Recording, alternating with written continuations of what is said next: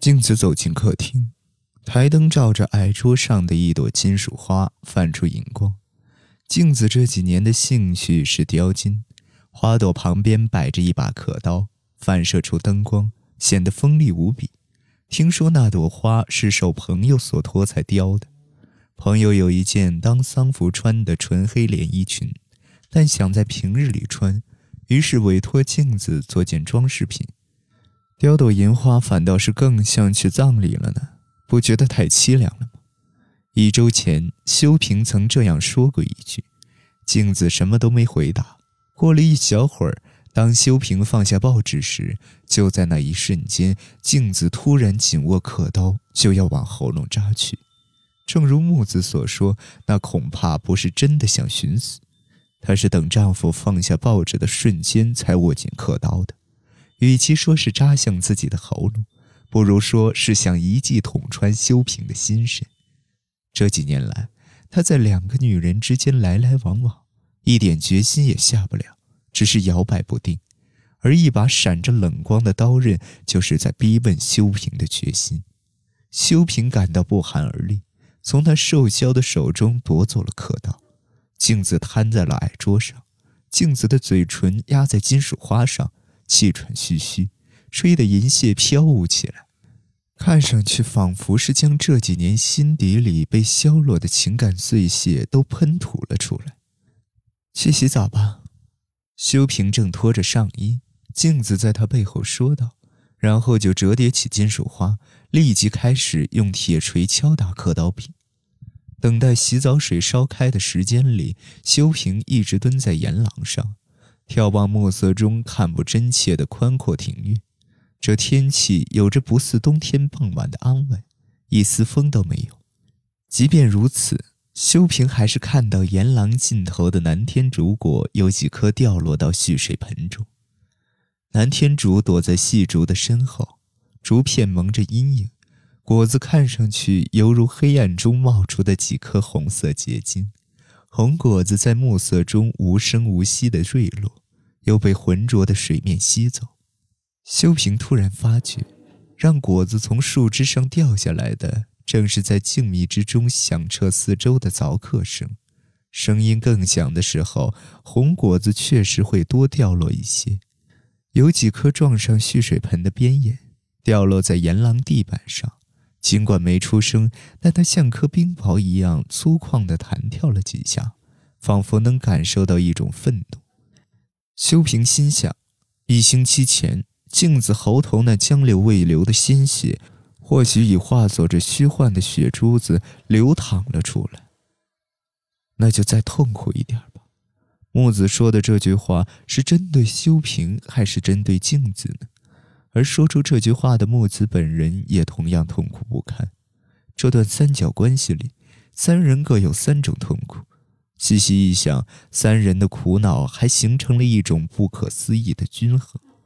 两个女人都没有快刀斩乱麻的勇气，各自忍受着如坐针毡的疼痛，但在某种意义上又自甘自愿地维系着苦恼的均衡。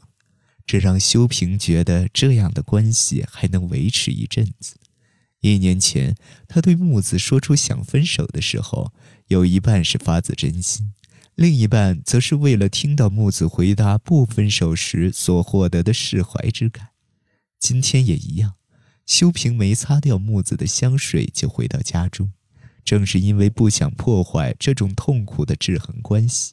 木子有多痛苦，就必须让正在雕金的镜子感受到同等的痛苦。修平觉得内心深处藏有一种连自己都无法解释的感情，当然。他并不觉得这种平衡能永久延续下去。自己、妻子、情人，三人中只要有任何一人的痛苦超出现状，三角关系就会向一个危险的角度崩塌，恐怕三人会一同沉入毁灭的泥潭。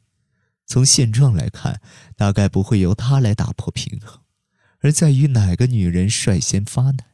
是挥着危险凶器演出一场好戏的镜子呢，还是把香水当做忍耐几年的泪水泼洒在自己身上的木子呢？洗澡水已经烧开了吧？镜子嘀咕的时候，凿刻声依然没停。修平不耐烦地嗯了一声，往浴室走去。泡在浴缸里，香水随着水汽升腾起来，浓重的气味熏得修平头晕目眩，闭上了眼睛。气味冲进鼻子，像火烧一样疼。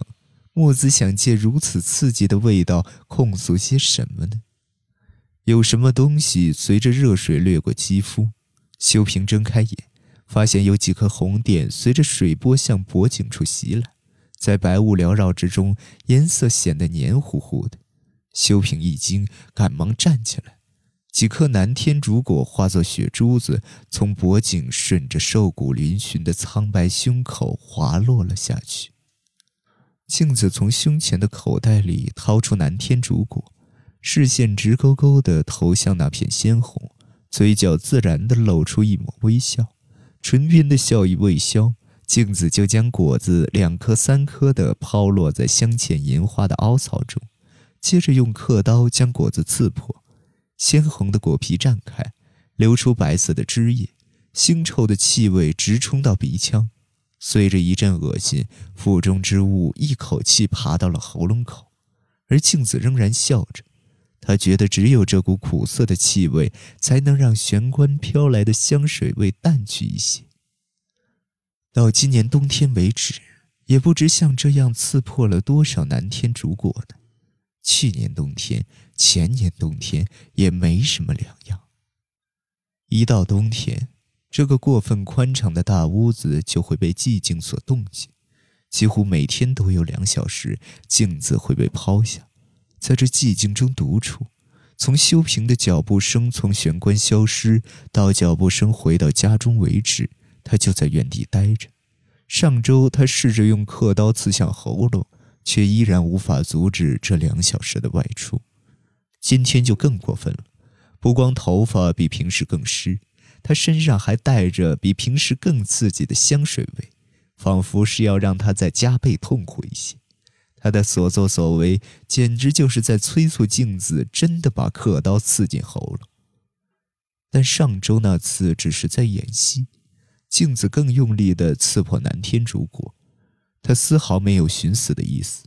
为什么我非死不可呢？那个叫木子的女人去死还差不多。他也是很痛苦的。修平曾经替他辩解过，他还年轻的很，想找多少个年轻男人都不成问题。但他要是真的爱上了一个年纪够当爹的男人，还为此感到痛苦，那就去死啊！根本不存在真爱，只有钱。他只是舍不得每个月都能领到的钞票，才不肯分手罢了。电话响了，镜子停下手上的动作，抬头望向与房梁颜色相同的旧挂钟。傍晚六点，其实没必要看钟的。当银行职员的都守时的很，比钟摆绣的沙沙作响的挂钟还要准得多。时间一到，电话铃就响。前天在酒店门口分别时，镜子说：“星期天我丈夫大概会在那女人家过夜，你六点打电话给我。”您好，我是东都银行的。镜子接起角落的电话，传来熟悉的嗓音。见过他在床上如饥似渴的样子。更难以想象他的嗓音是如此神经质般的尖细，不过这嗓音倒是与他身穿蓝西服、身上一点起伏都没有的干瘦模样很般配，任谁第一眼看都会觉得他在银行上班，但在床上的猛烈劲儿却与平日样貌简直判若两人。不好意思，他回来了，明天四点，方便的话就在酒店老地方见。明白了。那么明天四点再给您电话。大概是在办公室打的吧，还用毕恭毕敬的商务敬语来收尾呢。他这种商务作风可不光是在电话里。镜子再怎么显年轻，毕竟是大他十六岁的女人，每周跟老女人上床两三次，只不过是为了两千万日元的定期存款和每月二十万的储蓄预付金。不管他追求的多么热烈。在他生猛的欲望背后，依旧总能看到一张冷冰冰计算着预付金指标的银行人嘴里。但镜子从一开始就知道这些了，他只是陪着这个尚能称之为青年的男人演戏，假装自己是个饥渴的中年妇女，夸张的叫出欢声而已。不如说，骗子其实是镜子自己。镜子跟这个年龄上能当弟弟或者说儿子的男人上床，理由只有一条：为了向那个叫木子的女人报仇。